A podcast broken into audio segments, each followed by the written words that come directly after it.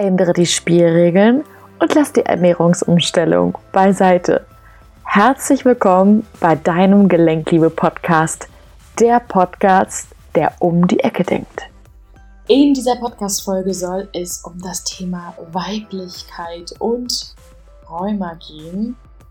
Zu dieser Podcast-Folge begrüße ich dich ganz recht herzlich. Mein Name ist Verena Fassbender und ich habe mich darauf spezialisiert, die emotionalen Konditionierungen, die für das Rheuma verantwortlich sind, aufzulösen. Es nähert sich das neue Jahr und ich glaube, vielleicht bist du ja auch am Reflektieren ein bisschen und äh, schauen, wie lief das vergangene Jahr. Hast vielleicht für dich auch ein paar Ziele, Visionen gesteckt, was du im nächsten Jahr verändern möchtest. Und ja, auch ich nutze das Ende des Jahres auch nochmal, um in mich hineinzuhorchen. Und ja, gerade in der Stille kommen so die meisten Erkenntnisse, Ergebnisse. Und ja, genau deswegen ist es auch so super, super wichtig, dass du dir auch wirklich zwischendurch immer mal Pausen zum Nichtstun nimmst und einfach mal schaust, was so in dir vorhanden ist, was in dir hochkommt. Ich persönlich liebe das. Dann bin ich am allerkreativsten, habe die besten Einfälle, kann noch mal hier und da ja Zusammenhänge verstehen und sehen und beim ja beim letzten Retreat sind mir auch noch mal wieder ein paar Gedanken hochgekommen beziehungsweise ein paar Erkenntnisse entstanden und zwar geht es um das Thema Weiblichkeit. Wenn du vielleicht überlegst, ähm, Frauen in der heutigen Gesellschaft können erst seit ganz wenigen Jahren im Vergleich zu den restlichen, was weiß ich, wie viele Millionen Jahren wir Menschen eben schon existieren, je nachdem, welcher Theorie man dann eben glauben mag, dass wir Frauen natürlich ewig lang immer benachteiligt waren, dass wir immer irgendwie einstecken mussten, dass wir immer irgendwie gelernt haben, ja, eher Gegenstand als Mensch zu sein, dass wir eher funktionieren, dass wir praktisch sind, ähm, dass man uns im Haushalt gut einsetzen kann für die Erziehung, für Sexualität und so weiter und so fort. Und wenn man jetzt wirklich der äh, Theorie, Lehre, wie auch immer nachgeht, dass wir alle reinkarnieren, mittlerweile aus der Arbeit mit meinen Klienten kann ich das auf jeden Fall bestätigen. Wir haben gefühlt bei jedem zweiten eine Erfahrung, die sich zeigt aus Leben davor. Das ist schon echt interessant. Ja, und äh, wenn wir aus verschiedenen Leben, die natürlich aus der Vergangenheit, aus der tiefsten Vergangenheit teilweise kommen, ins heutige Leben, in die heutige Gesellschaft reintreten, nehmen wir natürlich auch immer noch etwas von früher mit. Das ist ja auch der Grund, warum sich ganz viele Probleme im Hier und Jetzt auch noch immer manifestieren, warum sie immer noch präsent sind auch wenn sie vielleicht nicht in unser heutiges Leben auf den ersten Blick passen. Das Thema Weiblichkeit ist deswegen eben so schwierig, weil es so vorbelastet ist, weil wir Frauen in eine gewisse Art und Weise einfach gelernt haben, wir nehmen uns zurück, wir werden in Anführungsstrichen benutzt, ja, ähm, wir haben nichts zu sagen, wir dürfen keine Grenzen setzen, wir dürfen nicht mächtig sein, und ähm, so kommt es natürlich ganz oft dazu, dass wir im Unterbewusstsein, ähm, ja, dass wir uns als Frau, ich sage jetzt uns als Frau, weil ich bin ja eine Frau, dass wir uns uns als Frau einfach nicht annehmen können, als weibliche Person. Dass wir, jetzt kommt gerade ein Flugzeug vorbei, dass wir immer denken, wir müssten uns beweisen als Frau. Wir müssten halt mitschwingen auf dieser Welle der Männer, ne, diese Schafferkraft, das Kontrollierende, dass wir irgendwie immer schauen, dass wir da mitkommen, ja, dass wir mit auf diesen Ast draufgehen, auf die Karriereleiter und dass wir letztendlich immer so diesen Spagat haben zwischen weiblich und männlich sein.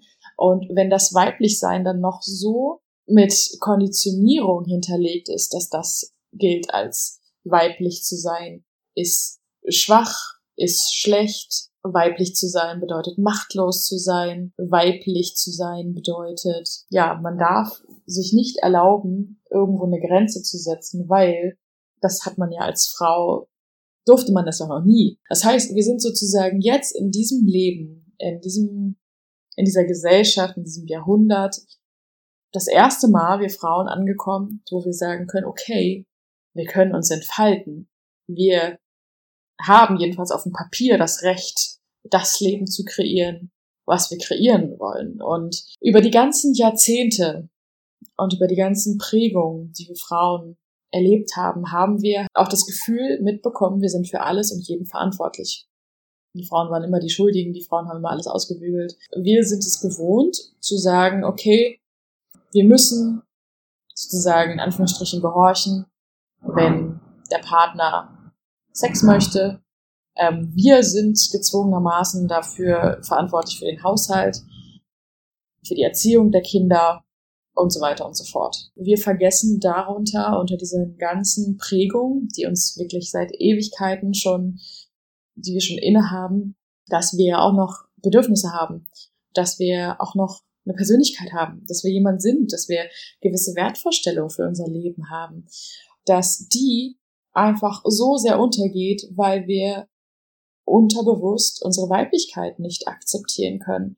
Ne? Eben wegen dieser ganzen Prägung und dass wir halt so sehr immer versuchen, im männlichen Prinzip zu sein, dass wir immer versuchen, mit den Männern Schritt zu halten, plus, dass wir nach wie vor unsere ganzen Bedürfnisse und ja unsere Individualität vernachlässigen, einfach nur aus dem Grund, machtvoll zu sein, weil als Frau, ja, das weibliche Prinzip ist ja empfangend, äh, es lehnt sich zurück, es ist weich, es ist sanft. Da kommt dann dieses Gefühl auf, okay, nee, nee, Moment, da kann ich nichts reißen, da kann ich nichts gewinnen. Ähm, ich versuche also lieber, mir diese Schutzfunktion aufzubauen, männlich zu sein, weil dann kann mir auch nichts passieren dann bin ich angesehen von den Männern, dann können die Männer mich sozusagen nicht wieder missbrauchen, für was, für eine Art auch immer. Ja, Missbrauch ist nicht nur sexuell. Und dass, dass die Frauen einfach das Gefühl haben, wenn sie da halt mitgehen. Gleichzeitig wollen sie natürlich aber irgendwo auch Frau sein. Sie wollen halt ihr Kind erziehen, sie wollen irgendwie den Haushalt schön gemacht haben, ähm, sie wollen sich mit eben tiefergründlichen Sachen beschäftigen, sie wollen gerne basteln und so weiter, was so das eher typisch weibliche ist und kommen dann halt irgendwie immer in diesen Konflikt. Und das bedeutet, dieser innere Konflikt, der dazu führt, dass Frau sich sozusagen selber auch verleugnet, dass sie sich selber hinter dieser Schutzfunktion verbarrikadiert.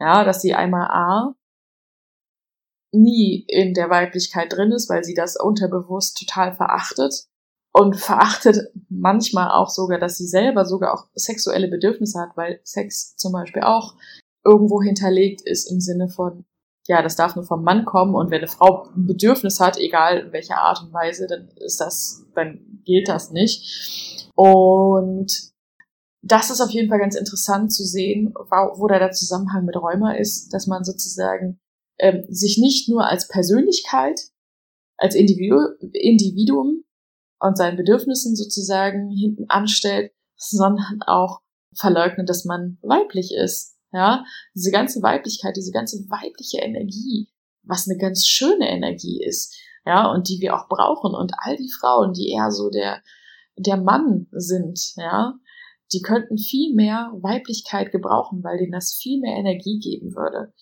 Die würden viel mehr in Fluss kommen. Aber dafür ist es natürlich wichtig, dieses Weiblichkeit oder diese Weiblichkeit anzunehmen, ja, das aufzuhören, das zu verachten, das wirklich zu lieben, weiblich zu sein, sich weiblich zu zeigen. Und damit meine ich jetzt nicht nur äh, irgendwie, dass man jetzt in engen Kleidern rumläuft, sondern auch wirklich, ja, sich feminin verhält, ne, dieses weiche, sanfte, dass man vor allen Dingen aber auch neu programmiert, dass eine Frau zu sein bedeutet, machtvoll zu sein. Eine Frau zu sein bedeutet, auf seine Bedürfnisse zu hören. Eine Frau zu sein bedeutet, Grenzen setzen zu dürfen. Und trotz alledem liebenswert zu sein und trotz alledem Liebe zu bekommen. Ja, wir Frauen sind heute nicht mehr abhängig von Männern, so wie wir es über tausende von Jahren erlebt haben. Aber diese Programmierung ist immer noch drin. Wir fühlen uns immer noch abhängig. Wir haben das Gefühl, nur wenn unser Partner XY macht, können wir auch äh, Z machen. ja, es ist im Unterbewusstsein. Es ist nichts weiter als eine Programmierung, die schon seit mega vielen Jahren besteht und die man definitiv auflösen kann. Du als Frau für dich erkennst, dass du trotz der Sanftheit jemand bist, dass du wertvoll bist, dass du in dieser Gesellschaft was zu sagen hast, dass du einen Einfluss hast, dass deine Weiblichkeit auch zählt. Und ich glaube, das ist jetzt die Zeit in unserer Gesellschaft, wo, ja, wo wir Frauen auch wirklich nicht nur für uns einstehen im Sinne von, ich gehe auf die Straße und demonstriere und bin irgendwie wieder im Kampfmodus, sondern dass man sich wirklich im tiefsten Inneren mit diesen ganzen Verletzungen, die wir Frauen über so viele Jahrhunderte erlebt haben, dass die einfach mal geheilt werden, dass die geheilt werden und wir sozusagen, ne, wenn man eben